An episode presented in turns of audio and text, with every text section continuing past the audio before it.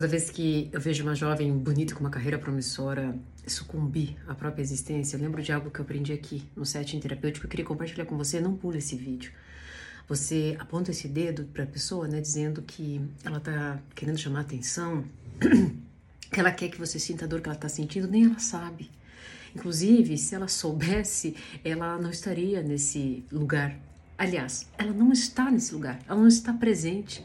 Ela está em algum lugar do passado, né, arrependida por algo que ela fez em algum lugar do futuro, muito, com muito medo desse futuro, porque ela não vê perspectiva.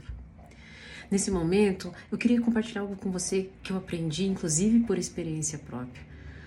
Ela precisa lembrar do quanto ela é vital para outras pessoas.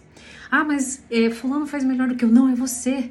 Você, não existe ninguém como você. Ah, mas aí você não quer a responsabilidade, né, de estar tá lidando com a vida do outro. Deixa eu dizer uma coisa.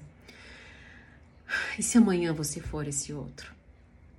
Ao invés de você aquecer os seus dedos em julgamento, não se esqueça, você não sabe a dor que essa pessoa está passando, independente do que ela mostra na internet. Já que é para aquecer os dedos ou a fala para entregar algo, entregue amor, lembrando que você é amor. E ainda, se você está passando por essa dificuldade, né? Diz que 188. Não deixe isso ficar maior do que você, porque senão as coisas podem sair do seu controle.